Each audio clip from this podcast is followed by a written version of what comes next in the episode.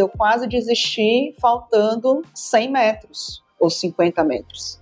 Eu ia desistir. E aí o Carlos veio e falou assim: não, você chegou até aqui, você não vai subir sozinha, pegou na minha mão e eu subi. Então ali foi você aceitar 100% da sua vulnerabilidade, aceitar, e é uma das coisas que eu passei a admirar muito, a necessidade do outro. Sem o outro, eu não teria subido. Eu sou a Thais Roque e esse é o De Carona na Carreira, um podcast que apresenta as mais incríveis jornadas profissionais de executivos a celebridades. Juntos, nós vamos passear pelos caminhos percorridos por pessoas de sucesso e eu vou te mostrar que o impossível é só uma questão de ponto de vista. Vamos embora? Esse é o De Carona na Carreira e eu sou a Thais Roque. Hoje a gente vai pegar carona na carreira da Andrea Cruz, fundadora e CEO da Serum Consultoria, que atua na área de RH e gestão de carreira. A Andrea, a estrada dela, da vida dela, começa lá na Bahia, onde ela viveu, nasceu e se formou na Universidade de Salvador, Unifax. Depois ela se mudou para São Paulo, ela estudou na USP, gerenciamento de projetos, na PUC, administração, na Getúlio Vargas, finanças, fez até um curso com o Tony Robbins, aquele famoso do DVD, sabe? Do Netflix. Mas a história que mais me moveu para convidar a André a vir aqui hoje foi ela ter escalado parte do Everest. Eu não imagino ninguém que possa ter passado por uma experiência dessa e continue igual.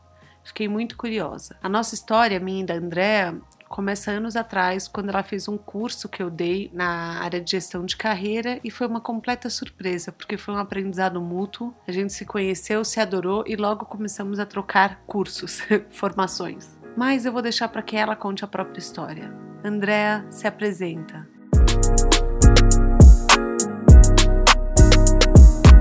Oi, Thaís, muito obrigada pelo convite. É um prazer enorme estar aqui. Na verdade, uma honra. Você sabe que eu te admiro também bastante. É, boa tarde aí a todos os é, espectadores, todos os ouvintes, né? Na verdade, meu nome é Andrea Cruz. É, eu sou baiana, moro em São Paulo aqui há 19 anos.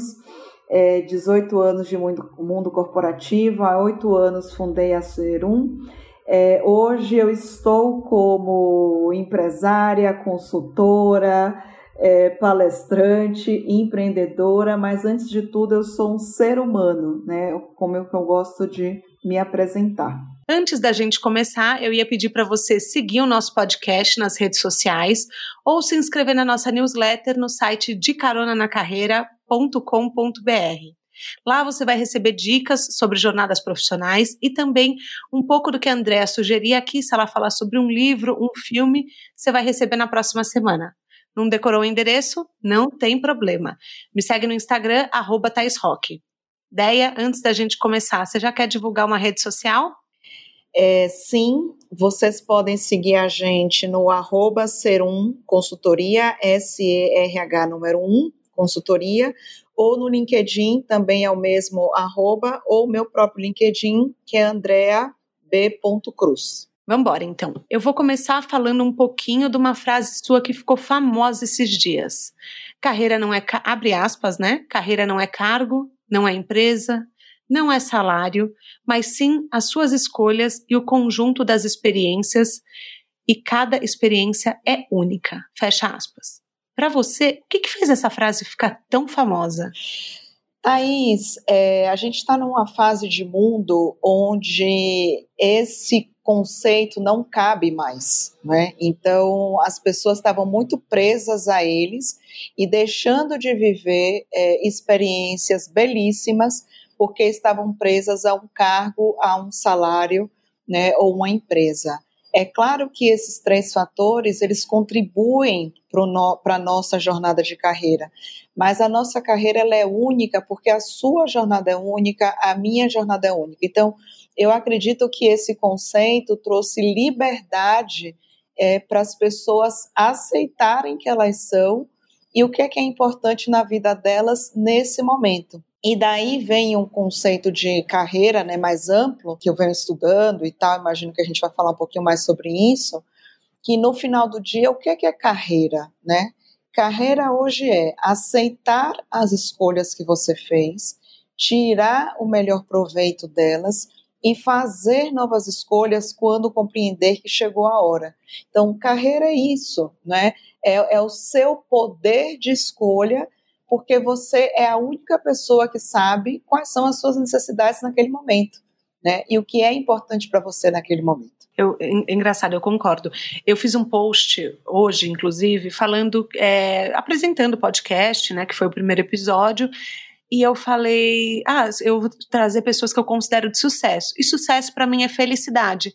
E muita gente respondeu esses stories falando, é, nossa, mas caramba, eu nunca pensei em sucesso como felicidade. Então a gente traz até eu trouxe esse tema porque você falou que carreira, hoje a gente a carreira é nossa, né? Assim uhum. como o sucesso também é muito pessoal. Então, são duas coisas que a gente não coloca mais na mão dos outros. Exato. É, gente, vamos, vamos, falar um pouquinho assim, ideia, porque eu queria saber, eu tenho a impressão que antes as pessoas se definiam pela carreira. Por exemplo, ah, eu sou diretor da Danone, eu uhum. sou gerente do Carrefour. E, e quando elas aposentavam, elas deprimiam né? Sim. E hoje não acontece mais isso. Tem o tema que você estuda, Carreira Sem Fronteiras. E eu acho que eu imagino que ele também ajude um pouco é, a você não se deprimir caso você seja desligado de uma empresa, né? Uhum. Me explica um pouco, explica pra gente, pro ouvinte, pros nossos caroneiros, o que, que é uma carreira sem fronteira? Bom, a, a carreira sem fronteiras, ela vem exatamente, ela emerge exatamente desse conceito que eu trouxe, né, do aceitar as escolhas e fazer novas escolhas é, olhando você, você é o centro da sua carreira e não o cargo, não a empresa, é não o que o mercado está pedindo. É, isso faz com que a sua carreira, qual é a grande essência da carreira sem fronteiras? Você deixa de ter uma carreira linear para você ter uma carreira, não, não, gosto de falar altos e baixos, né? Mas uma, uma carreira não linear onde vai ter aquele momento que você vai ter a necessidade, poxa, eu quero liderar, eu quero é, é, é, assumir grandes grupos, como você vai ter aquele momento falando, olha, eu gostaria de ser mais especialista em tal assunto, ou você ir para a condição de aprendiz de algo para lá na frente, né, você é, é, dar grandes saltos depois. Então, Carreira Sem Fronteiras, ele parte do princípio da não linearidade da carreira. É, é, é, essa a maior essência dela.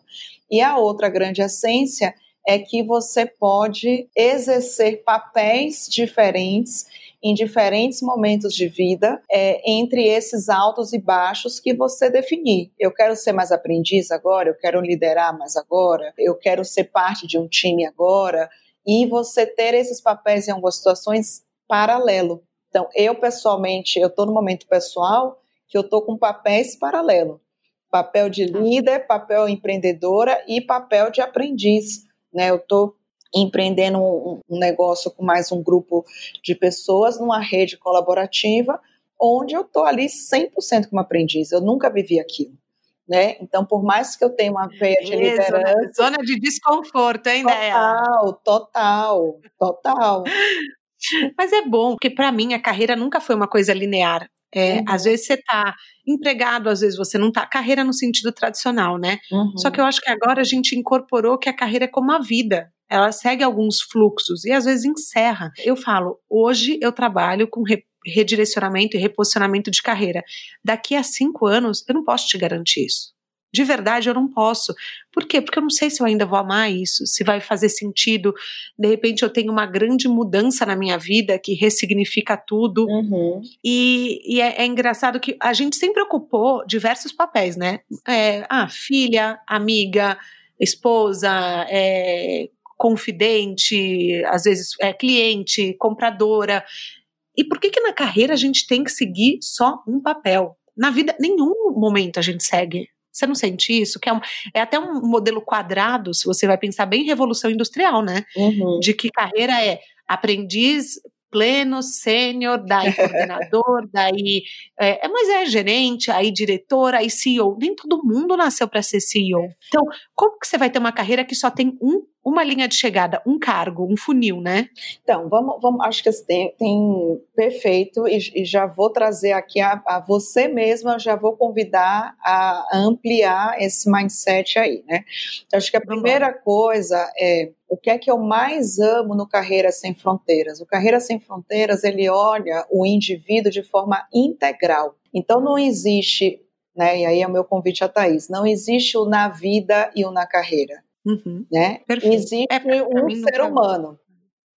E nesse ser humano você tem no mínimo 10 pilares que formam esse ser humano, né? Lazer, carreira, espiritualidade, relacionamento íntimo. Você pode ir pela roda da vida ou, ou não, né? O, o, o ele já falava disso sem falar da roda da vida, mas usando o coaching poderia ser uma roda da vida.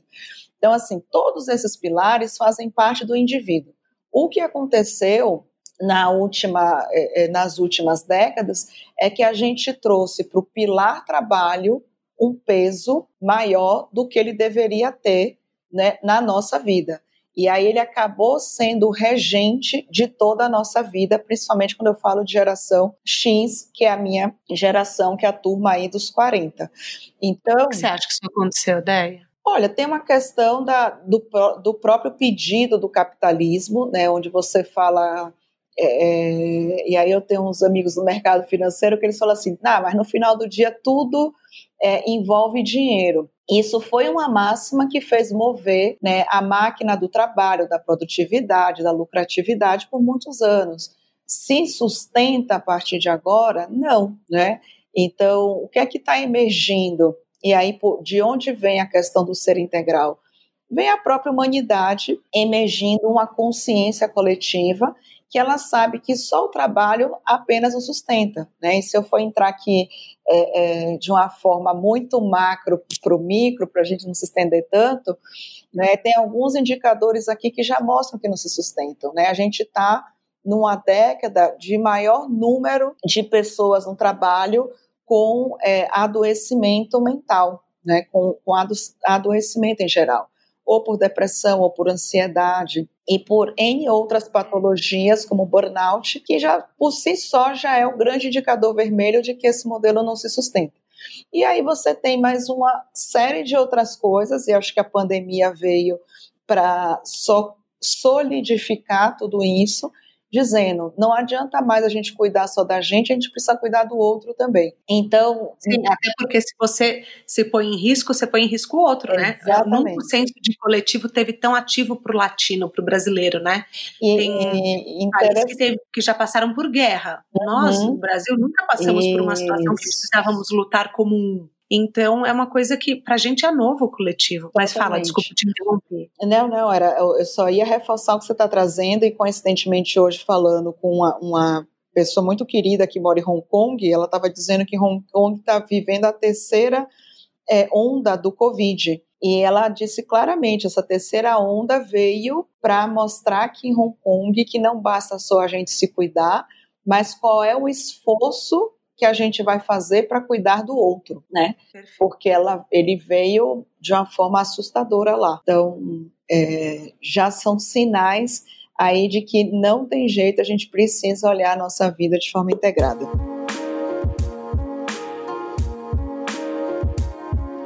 Mas você acha que, por exemplo, eu fico pensando, voltando para o assunto da carreira, uhum. é, a nova geração, eles, eu tenho a impressão pela minha irmã, eu tenho uma irmã de 18 anos, que eles já têm o senso de coletivo um pouco maior. Você acha que eles veem a carreira automaticamente já como sem fronteira? Totalmente. E, e, esse tem sido a maior crise existencial dos jovens, porque ele tem uma pressão dos pais, principalmente né, geração X e Y, que viveu esse modelo híbrido de carreira e cargo, salário e, é, é, empresa, e tem a, a turminha agora que vira e fala assim: olha, não necessariamente eu vou para a maior multinacional do mundo se ela não tiver com um discurso coerente com o que ela faz, e eu prefiro trabalhar na ONG XYZ, onde eu vou ter uma participação mais ativa. Ou eu prefiro trabalhar numa startup, onde eu consigo contribuir e ver o resultado dessa contribuição muito rápido. Então, o que a gente não tinha no passado, olhando do ponto de vista corporativo, né?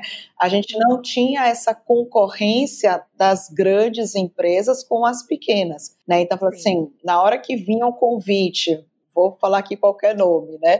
De um uhum. Google, todo mundo largava tudo para ir para um Google. Hoje, a pessoa vai olhar, depende, né? Depende. Não, hoje em dia já não mais. Tem gente que fala: ah, essa, tudo bem, eu, eu vou para Google, mas eu também vou ter que abrir mão de X, Y, Z da minha vida pessoal. Não vale a pena. Existe esse peso, né? Existe essa, esse ponderar, né? Digamos assim. É, mas, é, por exemplo, é, muita empreendedora está nos ouvindo, muito empreendedor. Uhum. Que dica que você dá para eles segurarem, reterem esses talentos? Primeira coisa, né, e aconteceu hoje aqui até comentei um pouco com a Thaís. É, tenha muito claro por que você faz o que você faz no seu negócio. O quão mais claro você tiver disso, mais você vai conseguir inspirar as pessoas. Então, crise vai ter, vai, como a Thaís trouxe, hoje eu faço desse jeito, amanhã eu faço do outro, mas o que é que não muda? A essência não muda, que é o porquê você faz o que você faz. Você tem claro isso no seu negócio? Então, primeiro ponto. Segundo ponto é o senso de pertencimento. E aí, o convite aqui para os empreendedores realmente é sair do comando e controle e explorar mais os talentos dessas pessoas para que elas tenham voz no negócio delas. Né? E aí eu vou até usar o seu exemplo, tá? Isso foi muito legal. Quando a gente estava fazendo o briefing aqui para o podcast, você trouxe sua estagiária para participar, uhum. né? Então, assim, ela ali não tenho dúvida que ela estava num, sentimento de senso de pertencimento absurdo, né? Nossa, ela me trouxe, nossa, eu estou aprendendo aqui. E aí, é claro, você costurar, né, esse aprendizado. Voz, né? E aí, você tem alguma pergunta? Uhum. É, botar, mostrar para a pessoa que ela é uma protagonista de, da história, tanto quanto eu. A, a, eu sou a líder, mas ela tá ali. E eu ainda falei para ela: todo mundo que você falar, você adicione no LinkedIn, porque daqui a 10 anos, essa pessoa pode cruzar com o seu caminho novamente. Mas é verdade. É isso. É a gente tem que ensinar isso, né? Perfeito. E aí entra a outra coisa. Não só você ensina, como se abra para aprender com quem trabalha com você. E esse é o maior desafio do empreendedor, porque às vezes, aí me colocando como empreendedor, às vezes a gente é tão apegado ao nosso modelo de negócio que a gente não quer nem sonhar em escutar o que um colaborador quer falar. E esse é um dos erros crassos é, é, do empreendedorismo, porque às vezes a pessoa está de fora e está vendo alguma coisa que a gente nem sequer sonhou em pensar. Perfeito. Às vezes para a pessoa é óbvio, né? Uhum. Maravilhoso. Mas é, eu fico pensando, por exemplo, é, grande parte da minha consultoria eu atendo, sei lá, sem brincadeira, 60% advogadas. Hum. E eu tenho a impressão que elas entram com a vontade de mudar o mundo, se decepcionam com o judiciário Uhum. Porque elas acham que elas vão para tribunal, legalmente loira, e depois elas voltam e falam: putz, não é nada disso, eu fico fazendo um trabalho comercial, de quem paga menos, quem, sabe assim, uhum. qual multa vai ser menor, enfim. O que, que você acha que vai acontecer? Você acha que, quer dizer, você acha que vai acontecer alguma coisa com carreiras como engenharia, direito? Porque se elas não se adaptarem, não parece ser o perfil de um jovem que vive a carreira sem fronteira, uhum. ou não? Estou viajando. Na verdade, assim, qualquer carreira ela entra dentro do conceito do carreira sem fronteiras, porque na verdade o que o que vai mudar não é o direito, o que vai mudar é o nosso olhar para o direito, o nosso olhar para a engenharia, é, em que sentido? Entender o que é, que é essencial, o que é, que é do ser humano que robô nenhum vai fazer. Né? Então, essa pergunta eu não tenho visto os jovens fazerem. É, segunda coisa, todas as profissões, principalmente as profissões mais clássicas, elas estão convidando os profissionais a voltarem para o básico, para conhecerem o processo como um todo, para se aprofundarem no, no conhecimento. Então, ok, você tem lá um resultado de um exame, você pode fazer uma notificação judicial com o robô, perfeito. Mas você consegue analisar aquela situação, você consegue fazer uma análise crítica daquilo, que são coisas que não é o robô que vai fazer, é o ser humano. Você consegue mediar essa negociação da taxa que você comentou aí, né? Você tem inteligência emocional para lidar com o cliente e está exigindo uma coisa que não tem fim, que é a famosa curiosidade intelectual, né? Então, por mais que a gente tenha, e acho que vou citar a pandemia, gostei do seu exemplo aqui do direito, né? É, quem é mais da área de recursos humanos, só de medida provisória, gente, no início da pandemia, a gente teve umas 10, né? Então todo mundo aprendeu junto. Esse jovem, esse advogado, ele conseguiu acompanhar isso, ele leu, ele conseguiu fazer uma análise crítica, né? Porque não está no Google. Né? A, a, medida provisória saiu num dia, no dia seguinte já tinha cliente ali te perguntando o que fazer com aquela informação. E aí? Então, acho que o desafio das profissões clássicas é que tem aparecido mudanças né, é, muito rápidas e a, e a minha dúvida, dúvida mesmo, porque eu estou aprendendo junto, é o quão as pessoas vão acompanhar essas mudanças no sentido de se permitir ser vulnerável a. Né? Porque assim, qual é o maior desafio de um advogado? Ele chegar na frente do cliente e dizer, olha, eu não sei, eu estou aprendendo junto com você ele consegue dizer isso? Ele consegue aceitar a vulnerabilidade que aquela medida provisória é nova para ele também? Né? Eu é... acho que a pandemia trouxe, então, na verdade, muitas mudanças, assim, inclusive de, da vulnerabilidade de você falar, é, vamos, vamos ver junto? Uhum. Entre o coletivo de novo, né? É, talvez a gente tenha que descobrir esse processo, porque eu também não sei, é uma coisa nova. É, tá todo mundo, assim, na linha de aprendizado quando diz em respeito à empresa, a novas leis, né? Sim, e aí a boa notícia é que você já tem métodos de gestão que suportam isso. Então, quando você vê as metodologias ágeis, né, o, o trabalhar por squad, né, que são, são as patrulhas ou as células de resolução de problema. Então, você tem uma série de, de modelos novos de gestão que suportam esse tipo de coisa. Agora entra de novo a nossa pergunta: a gente quer sair da zona de conforto e experimentar esses novos modelos de gestão? A gente quer sair da zona de conforto e, e dizer para o cliente: ó, oh, não sei, vamos aprender junto? É muito desafiador, principalmente para as profissões mais clássicas, onde é por muitos anos esses profissionais tinham as respostas mais prontas, né? Então, calçando o sapato dessas pessoas é um desafio gigante. Gigante. Mas e uma das coisas que a pandemia, já que a gente está falando em pandemia, que a pandemia trouxe, pessoal, eu já vou falar do Everest, tá? Eu não me esqueci, um segura as pontas, mas é que agora a gente vai, enfim, vai conversando, as coisas vão vão surgindo. Na, no começo da pandemia, todo mundo falou: Meu Deus, isso veio para mudar a população, veio para mudar o mundo, o mundo não vai mais fazer compras, não vai ser mais consumista. Aí, bum, abre primeiro dia fora de pandemia na China, a loja da. Uma loja de marca, a marca fatura 4 milhões de dólares. Eu falei, gente, o que, que é isso? Alcoólatras Anônimos? Eu fiquei chocada. E daí, daí, daí começa, depois assim, passam três meses, daí começa. A pandemia não vai mudar ninguém? Não, a pandemia vai mudar. Eu, eu sinto às vezes, porque eu ainda acredito que é um convite, muda uhum, quem quer. Uhum. Mas eu, às vezes eu me sinto um pouco remando nesse barco quase que sozinha. Qual é a sua opinião, Deia? As pessoas, você sente que algumas pessoas estão aceitando esse convite ou não estão? O que, que você sente? Bom, eu vou falar de mudança de duas formas, né? Acho que tem uma questão de mudanças compulsórias. Então, o que é, é mudança compulsória? Você querendo ou não querendo, você precisa ficar confinado em casa. É, você querendo ou não querendo, sua empresa instalou 50 milhões de programas para fazer todas as reuniões por conferência. Então, são mudanças compulsórias, geralmente de processo, de ferramentas, enfim. Quando a gente fala de mudança de comportamento, ela depende do querer do indivíduo. E o indivíduo ele muda de duas formas, ou pelo prazer ou pela dor. Como as pessoas estão, algumas pessoas muito rapidamente se abriram para experimentar novos comportamentos. E tem algumas pessoas que estão extremamente resistentes. É a pandemia que vai mudar? Não, a pandemia é um veículo. Você que aceitar aquele veículo para mudar, aí são outros 500, né? Se não for Mas agora. mulher, se a pandemia não muda, o que que muda esse ser humano? não, sério? O que que, gente, o que que falta mais? Se vem um vírus no ar. Pelo amor de não, me, me ajuda. O que que muda esse ser humano? Ai, Thaís, é o querer. No final do dia, existe uma palavrinha mágica que é o querer. Você quer, você vai mudar, né? Ou você não quer mais viver aquela dor, você vai mudar mas é do indivíduo, aí não tem jeito. Eita, nós, agora eu vou ficar aqui pensando.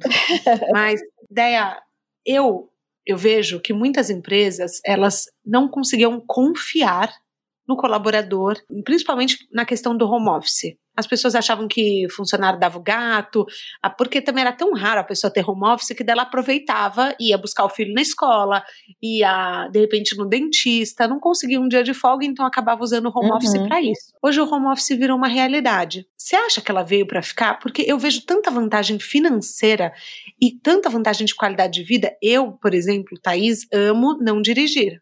Uhum. Amo, assim, é para mim fazer tudo a pé, ficar em casa, ir na padaria comprar um pão e voltar, para mim é maravilhoso. O que, que você acha que vai acontecer? Bom, acho que tem, tem uma questão conceitual que assim, o que a gente está fazendo não é home office, né? Na hora que você está no confinamento, tem uma questão compulsória de estar tá ali que você está usando o seu espaço de casa 24 horas para N situações remotas. Então, acho que por isso que tem uma fadiga, tem um, um desgaste, tem até um, uma coisa que era super querida das pessoas do home office, muita gente está falando assim, ai, que saco, né? Já estou com vontade de voltar para a rua, né? Mas quando acho que tudo isso passar e a gente entender é, as nossas regras de home office, é, sim, eu entendo que ele veio para ficar. Isso já era um dos pilares é, é, de pesquisa do Carreira Sem Fronteiras, né? Que é justamente isso, você poder trabalhar de qualquer lugar. Então, Carreira Sem Fronteiras, um dos pilares é, é o trabalho remoto. É, tem muitos desafios ainda para a gente dizer que está 100% remoto, mas é uma tendência, acho que as pessoas estão vendo valor, principalmente quem trabalha aí nas grandes cidades. É, o não deslocamento, você ganha um tempo consideravelmente, mas vem de novo uma mudança compulsória, né?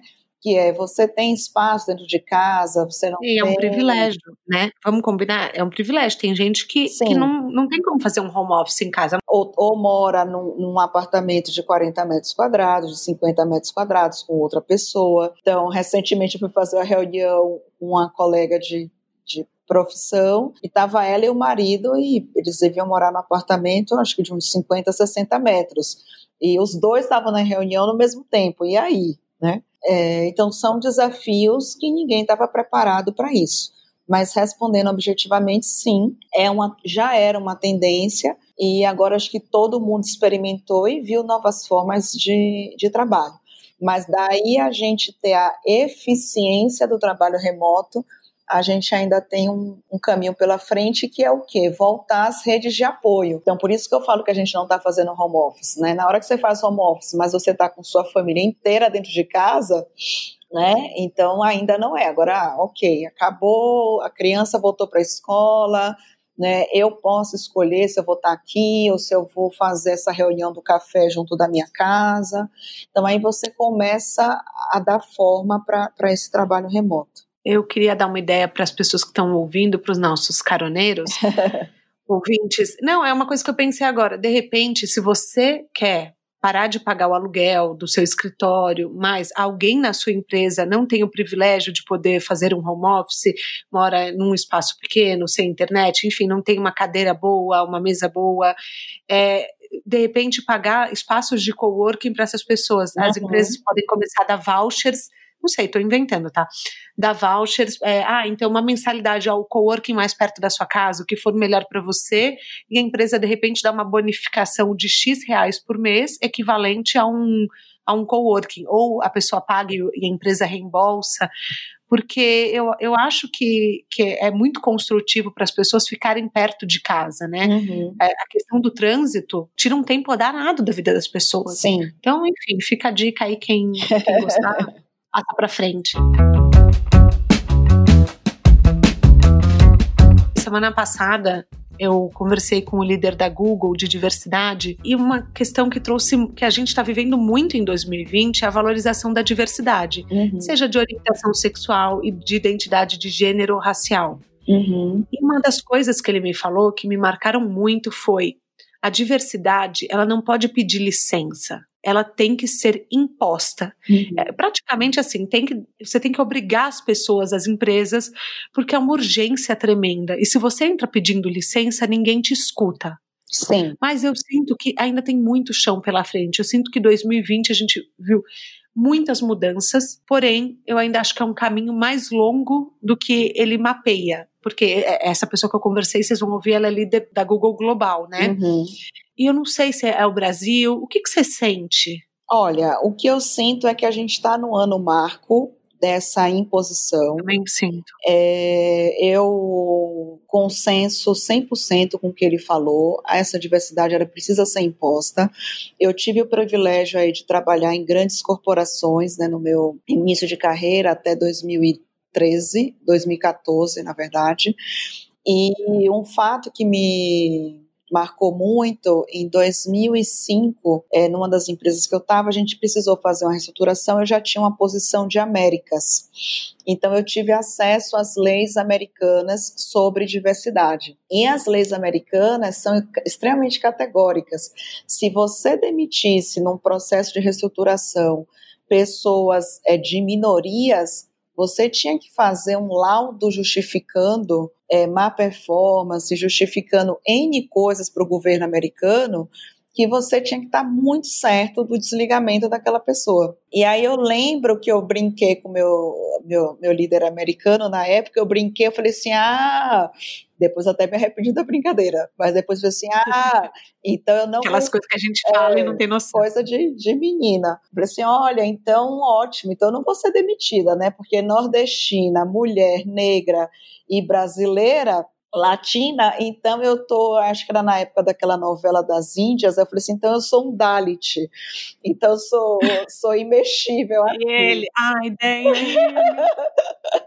ai, amiga, eu já, tô, eu já tô sentindo por você, e ele? E aí ele, ele preferiu dizer que não entendeu o meu inglês, né, mas claro que ele entendeu. E ele se manteve em silêncio e passou para o próximo tópico. E a gente entendeu que não era a pergunta que eu deveria, o comentário que eu deveria fazer. Mas brincadeira à parte, o que, é que eu quero dizer? É, as leis americanas suportaram muito o processo de diversidade nas organizações.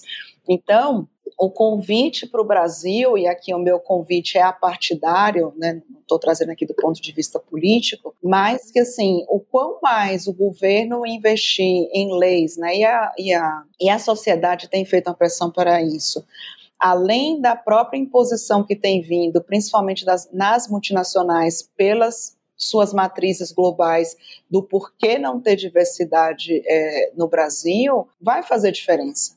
Então, eu concordo com ele, não, não dá para pedir licença. É uma imposição, sim, porque se trata de uma é, não equidade. Né? Então, o que é, que é a não equidade no final é, é, do dia? É você conseguir um patamar para que você compare é, banana com banana.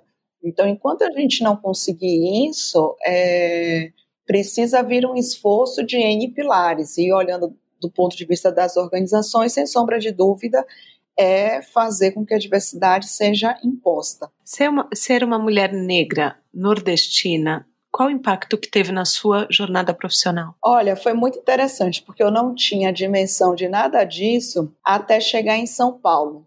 E aí tinha uma pergunta que era muito comum quando eu cheguei aqui em São Paulo. Tem duas passagens que marcaram muito. Uma, quando eu cheguei aqui em São Paulo, eu fui trabalhar na grande multinacional de bens de consumo, que é sonho de consumo aí de muita gente. E a cada pessoa que eu era apresentava, apresentada, as pessoas perguntavam assim: mas quando você vai voltar para a Bahia? Mas o que, é que você está fazendo aqui? Nossa, a Bahia é tão bom, para que, que você veio para São Paulo? E eu não entendi essa pergunta. Até que eu me juntei com outras amigas baianas e eu vi que todas estavam recebendo a mesma pergunta, independente da questão da cor. Né? E aí a gente entendeu que gerava o um incômodo, porque todas nós dez é, é, chegamos em São Paulo e fomos para boas organizações, boas posições, para a idade, enfim, então aquilo gerava um incômodo. Então, acho que esse foi, foi um ponto. E uma situação que me marcou muito, aí já na minha última posição, que eu não esperava, que aí foi quando eu comecei a ter o clique é, é, do viés inconsciente das pessoas do racismo mais fortemente, é que como eu fui, minha última posição no corporativo, eu era head de RH para América Latina de uma grande empresa de cosméticos. E minha primeira semana de trabalho, Thaís, todas as integrações que eu fiz, eu entrava nas salas, as pessoas falavam comigo em inglês, porque na cabeça delas era impossível Entendi. uma mulher negra brasileira estar tá naquela posição, né? Mas isso eu fui ter o clique depois da terceira. eu pensei, gente, por que todo mundo me acha americana, né? E eu não sou americana e nem, nem acho que eu tenho traços da negra americana, mas enfim. Há, há quem diga que sim, mas tudo bem. Então, é, acho que o que fez diferença para mim, é, respondendo a sua pergunta, que à medida que eu fui galgando posições mais sêniores, eu acho que ficou mais visível algumas diferenças que extrapolam a questão dos privilégios que eu sei que eu tive por família, enfim, né? E você citou aí que eu fui da Unifax, mas aqui em São Paulo eu tive o privilégio de estudar em todas as, as principais faculdades. Então, eu experimentei USP, eu fiz GV, eu fiz SPM, eu fiz PUC, né? Então, tem N coisas aí da minha é, é, formação que você olha e não fica nada a dever, e né, tive a oportunidade de morar fora, enfim. Então, tem uma... Muito pelo contrário, né? Vamos combinar? um super currículo, gente. É, mas o, o meu ponto não é nem no sentido de enaltecer o currículo, mas no sentido de dizer o quê? Mesmo tendo tudo isso, é, eu lembro de uma outra situação que me marcou bastante. Eu moro, morava num prédio aí em Moema, trocaram a segurança do prédio num dia. Uhum. E coincidentemente meus pais estavam aqui em São Paulo. E aí eu demorei cinco minutos para entrar, dez minutos para entrar na portaria ou para entrar em casa, porque o segurança fez todas as checagens possíveis, imagináveis, só faltou perguntar meu tipo sanguíneo sendo que minha foto estava lá, a placa do meu carro estava lá, tudo que ele precisava fazer era para ele fazer em três minutos no máximo, se ele quisesse checar. Uhum. Enquanto todos os outros carros passavam, meu carro estava ali parado, e meu carro era de uma marca japonesa, então é, é, não tinha nada ali que me é, é, não no sentido de status, mas assim, não tinha nada ali para ele me dizer que eu podia ou não podia entrar ali, mas entra a coisa da dúvida: como assim ela mora nesse prédio? Né? Absurdo. Então, mas que eu demorei. É, na, no dia eu fiquei meio irritada, mas eu não entendi. Aí, aí minha mãe fez um comentário que aí que veio o clique. Eu falei assim, gente, ele não aceitou que eu morava aqui, né? Então, acho que são algumas coisas aí que talvez exemplifiquem um pouco da, da situação. Mas acho que o, o que eu gosto de enfatizar é, principalmente aqui se tem mães é, é, escutando a gente, cuide muito da infância, porque acho que foi o que fez diferença na minha vida, com seus filhos, de incentivarem que eles possam ser quem eles quiserem ser. Não é que eu não vivi preconceito, que eu não tive situações constrangedoras como essa que eu contei, mas isso foi, isso não tirou o meu acreditado de que eu poderia ser quem eu quisesse ser, me entende? Então. Sim, porque lá atrás isso, isso. foi plantado pelos seus pais. Exato. É, é, é uma coisa que eu acho que faz muita diferença. Eu vejo muita gente chegando aí com trauma lá no escritório, enfim, e, e, e que eu vejo que esse trabalho de infância e adolescência faz diferença. Você falou em trauma, Deia, e um dos das, part, das minhas partes preferidas é, no nosso trabalho é a cura e a ressignificação de trauma. Eu fiz uma formação é, em traumas no Psyche, não sei se você conhece, que ele tem uma base que ele foca no subconsciente, ou uhum. seja, uma parte muito profunda de nós. Uhum. Você trabalha muito trauma também. Você uhum. pode contar um pouquinho pra gente como eh, os traumas que alguns líderes têm, é, porque uh, traumas de empreendedores, você pode falar um pouco? Claro, com, com prazer. É, quando eu trago a questão da carreira que o ser humano é integrado foi o que me deu liberdade para usar técnicas que eu aprendi. Eu não fui do seu instituto, né? A, a minha escola nisso foi uma escola californiana, que é um dos meus mentores aí, que é a turma do CIC, e onde a gente trabalha muito o quê, né? O, o que é que pode ser um obstáculo para um executivo, para uma executiva, é mover na sua carreira. E geralmente esses obstáculos, por incrível que pareça, estão ligados a dores muito profundas que foram desenvolvidas, às vezes, num, num processo de demissão errado ou, ou equivocado, às vezes de uma retaliação, às vezes por uma dificuldade de lidar com figura de autoridade. É, no caso de executivos aí negros, eu tenho visto muito padrões de comportamento ancestrais, que é um, um outro viés aqui, só isso dá um podcast é, uhum. é, de submissão, de baixa autoestima, né, processos depressivos, enfim. Então tem uma série de, de caminhos aí de trauma, mas o fato é que se a gente não mexe nisso, não dá para falar do próximo passo da pessoa, né? E, e, aí eu acho que o que eu posso trazer para você aqui, que foi um, uma situação muito especial que eu vivi hoje. Eu fui fazer uma mentoria para uma ONG internacional e para uma empreendedora e claramente ela tinha uma dor e, e que ela estava com aquela dor, com aquele, aquele trauma, que aquilo estava prendendo ela para tudo. E é uma pessoa brilhante, de pouca idade, mas que desenvolveu um negócio que muda o mundo, né, o que ela faz. Mas o nível de cobrança dela era tão alto e só para você ter uma ideia, Thaís, na pandemia inteira, ela ainda não tinha chorado. Nossa. E a pessoa trabalha na área de saúde, né? Então viveu muito é, é, essa Viveu situações. muito com o contato, né? Exato. E aí, onde é que estava a origem da dor dela, né? Então, assim, eu não faço isso porque eu não sou terapeuta, eu, eu deixo muito claro que a gente usa são técnicas é, é, para mexer na profundidade do que precisa precisa para mover na carreira. E no caso dessa pessoa, é, o trabalho foi feito todo em que ela se permitir a ser vulnerável, é, em saber que, primeiro, ela precisa se cuidar, que era uma coisa que ela não estava fazendo, e segundo, que ela tem um porquê maravilhoso, que é cuidar do outro, e ela guardou isso na gaveta para ser a Mulher Maravilha que o pai queria que ela fosse. Então. Mas o cuidado é a coisa mais humana, né? exato. né? Menos Mulher Maravilha do mundo. É, o, é, é onde a gente se coloca vulnerável, né? Sim.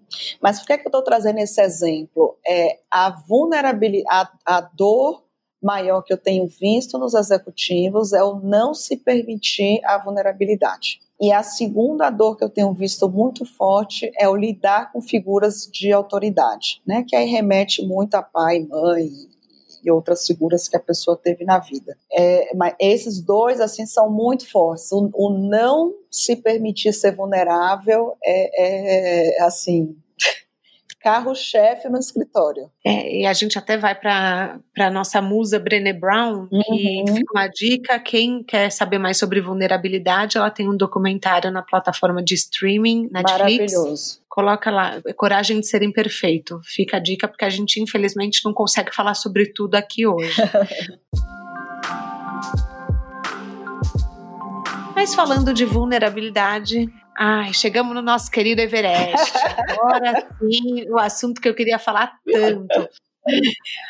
Eu conversa, a gente conversou um pouquinho lá, lá atrás. Eu perguntei para você o que era mais desafiador: o mundo dos negócios ou o Everest. Você me falou que os dois. Uhum. É, mas me conta um pouco como você chegou no topo do mundo, Olha, digamos assim. Né? Vamos, vamos é, alinhar expectativas, né?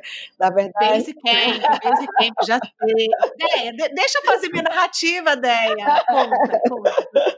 Bom, eu fui o até... topo do mundo, estava saindo tão bem. Adorei. Conta.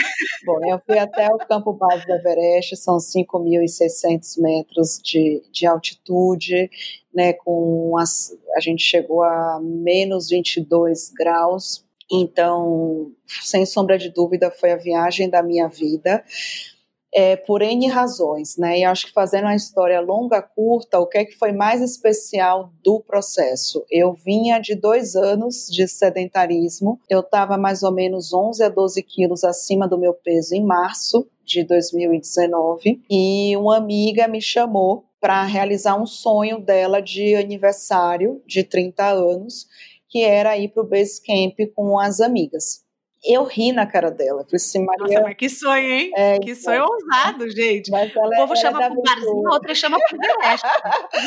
é, louco. Ela, ela é da aventura, é uma querida. E aí eu ri na cara dela e falei assim, Mariana, eu estava um mês atrás num, num detox onde eu não andei nem 100 metros, eu passei mal. Como é que eu vou parar no Everest? Não, Dea, você se prepara aí, foca e tal. Se, aí ela me desafiou, ela fez assim: se você é tão, você é eu sempre achei você uma executiva tão focada, como é que você não pode treinar para o Everest? Mas mesmo assim, ah, eu vi, aí pegou no ego, né? Pegou, mas mesmo assim eu disse ela que não. E, mas enfim, o universo conspirou que eu acabei indo conhecer o projeto. Nesse projeto, né, eu perguntei pro pro, pro líder do projeto, que é o guia de montanha, que vale a pena um dia você entrevistá-lo, inclusive, que é o Carlos Santalena já subiu, esse sim subiu o Everest três vezes já, e ele falou assim, não, seis meses dá para você se preparar se você focar.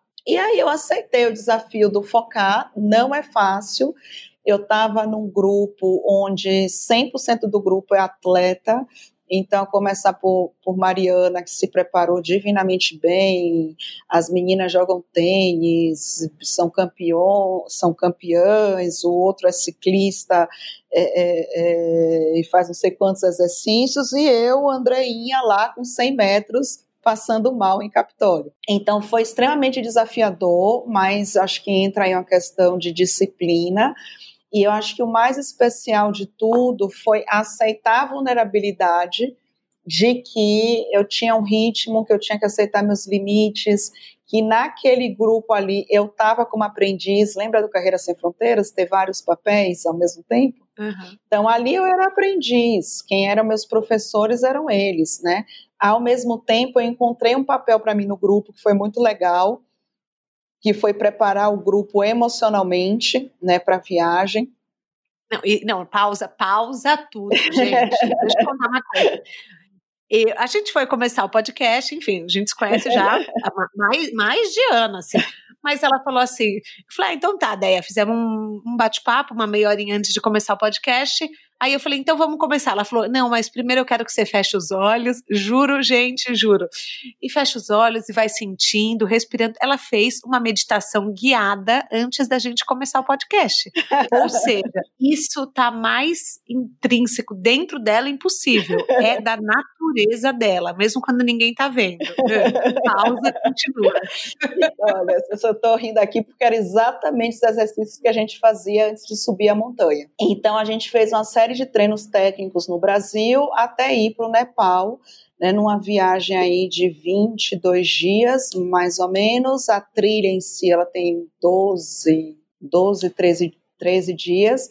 E aí, para minha surpresa, é, duas amigas não conseguiram ir até o base camp, incluindo a Mariana, e eu, que era a zarona da, da história, acabei chegando no, no base camp. Mas eu não conto isso no sentido de me vangloriar, mas...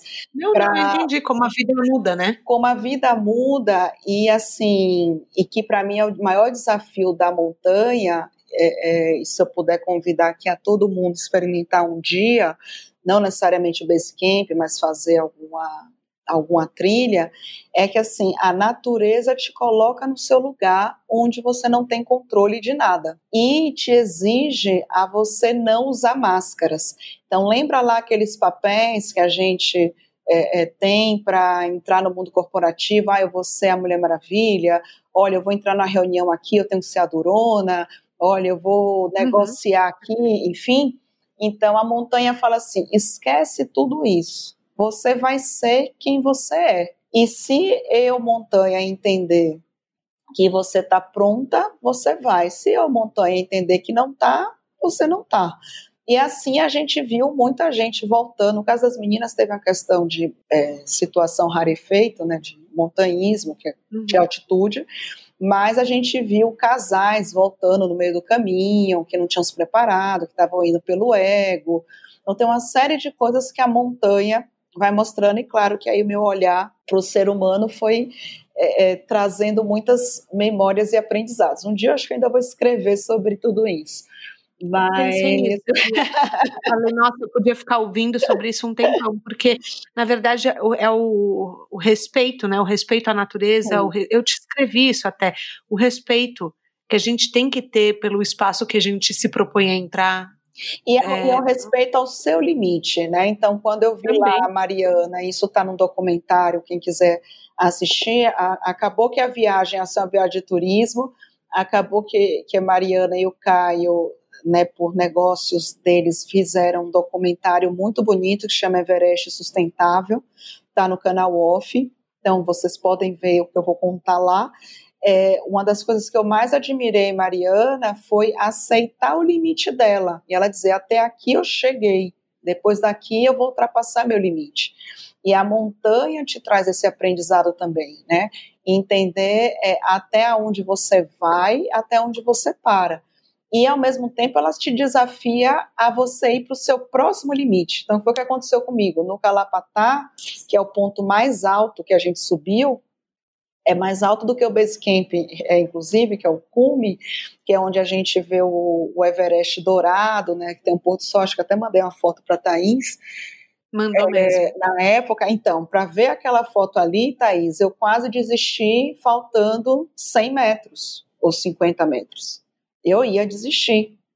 Né?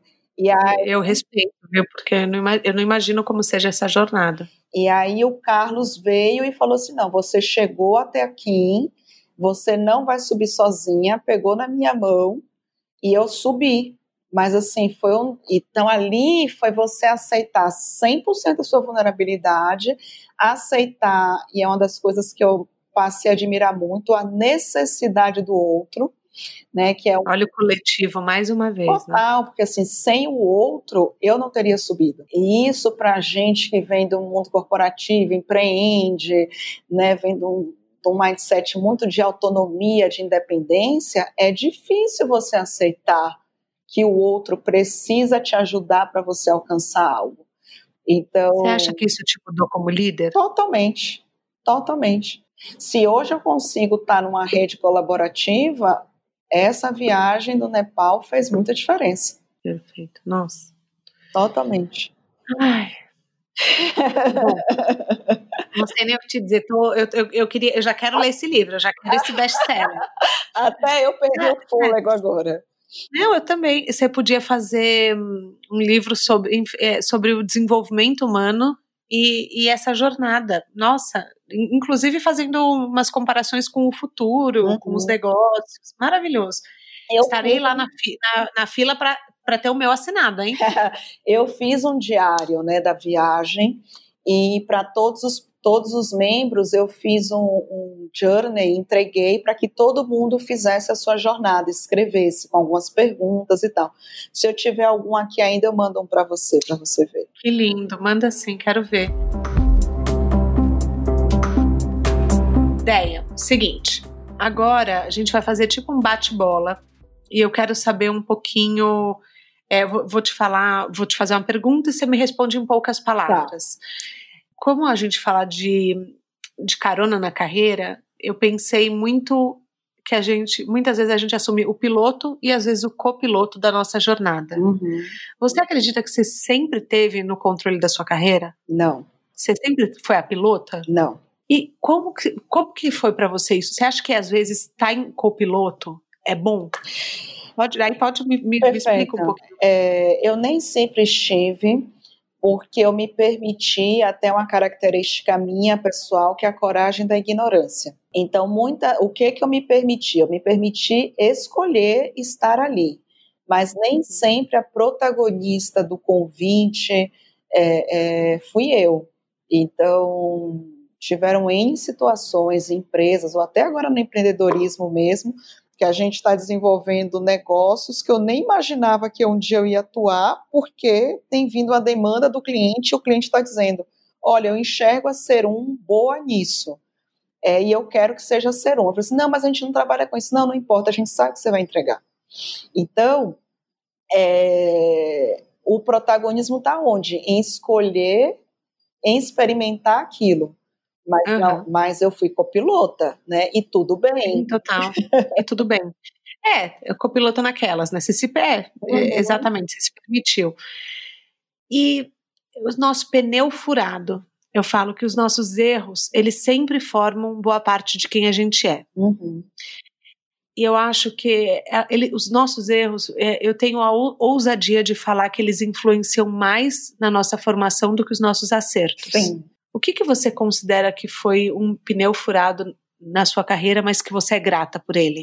Nossa, quando eu fiz uma transição. Erro, assim. É, não, quando eu fiz uma transição de carreira de uma grande multinacional para uma empresa pequena nacional e eu subestimei completamente o desafio daquilo. E foi um dos maiores aprendizados, porque foi uma das molas impulsionadoras para criar uma das divisões de negócio que a gente tem hoje, que é voltado para empreendedores. Eu fui, na época, eu era executiva dessa grande multinacional, uhum. fui para menor e falei assim: ah, isso aqui eu tiro de letra, né? E eu, eu achei que os processos da grande serviriam para a pequena, e não. Né?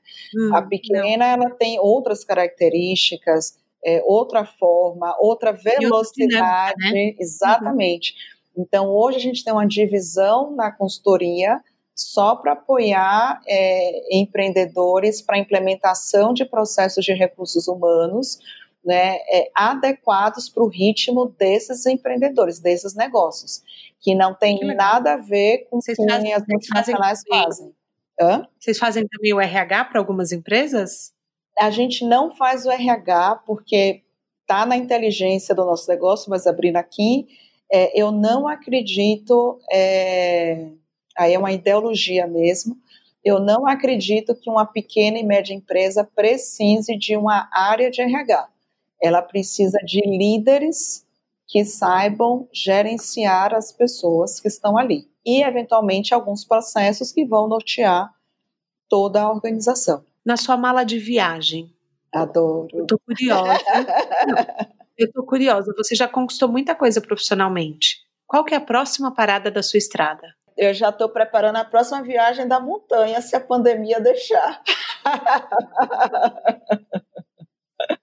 e para ser um, você tem algum plano? que você possa compartilhar, o que você queira. Eu acho que é isso, acho que a gente voltou para esse back to the basics aí do. A, a empresa começou com essa história do, dos processos de RH, isso se perdeu no meio do caminho, e agora acho uhum. que a gente está uhum. voltando mais forte com isso. E é, para ser um, eu acho que é ser mais fiel à essência do porquê que a empresa abriu, né? Por que, que a empresa existe? Então, acho que a gente está numa fase muito de focar no essencial. Se vai vir lucro, se vai vir lucro, eu não sei, mas eu acredito que está é, é, tá voltando para o prumo da essência dela, acho que é isso. E aí tem essa parte de carreira é, muito fortemente, é, é, é uma das coisas aí que fazem parte da essência da Serum. Há uma dica rápida para quem quer mudar de carreira. O que, que você acha que essa pessoa precisa começar a fazer? Autoconhecimento. Maravilhoso. O qual mais ela se conhecer, aí que deixa eu dar umas dicas, porque eu sei que nem todo mundo quer investir, ou até com a pandemia, não consegue não pode investir, é, né? num processo como profissional, como agente, enfim. Tem um livro que ele é, ele é muito antigo, mas ele é muito atual. Descubra seus pontos fortes. Então, ele te dá seus cinco principais talentos. Se você já conseguir botar esses cinco talentos a favor do mundo, você já está à frente de muita gente que está brigando consigo mesmo de não aceitar seus talentos. E, e, eu acho que tem aqui né, o livro da Brené Brown, A Coragem de Ser Imperfeita. Esse livro mudou minha vida, então eu recomendo a todo mundo. E para quem está nas corporações e quer seguir, é, tem um livro que é muito atual, que é o um livro chamado Empresas Humanizadas, do Raj Sisodia, que tem outros livros como Organizações que Curam. É, então, quando eu falei aqui que as empresas estão doentes, é porque as pessoas estão doentes e não só sou eu, né? Você tem uma legião de pessoas aí que estão falando sobre isso.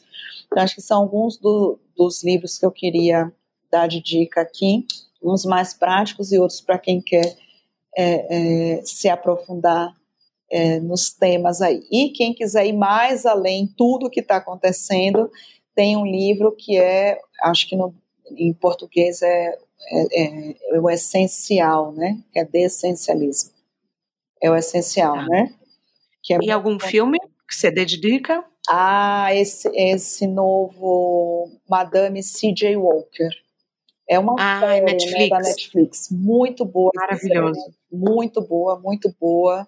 Vários insights para a carreira, para empreender, para a vida. Foi um presente. De coragem. É. Sim, com certeza. E mais uma vez, para quem quer te encontrar, quais que são os seus contatos? Tá. É, bom, meu pessoal no LinkedIn, Andrea B.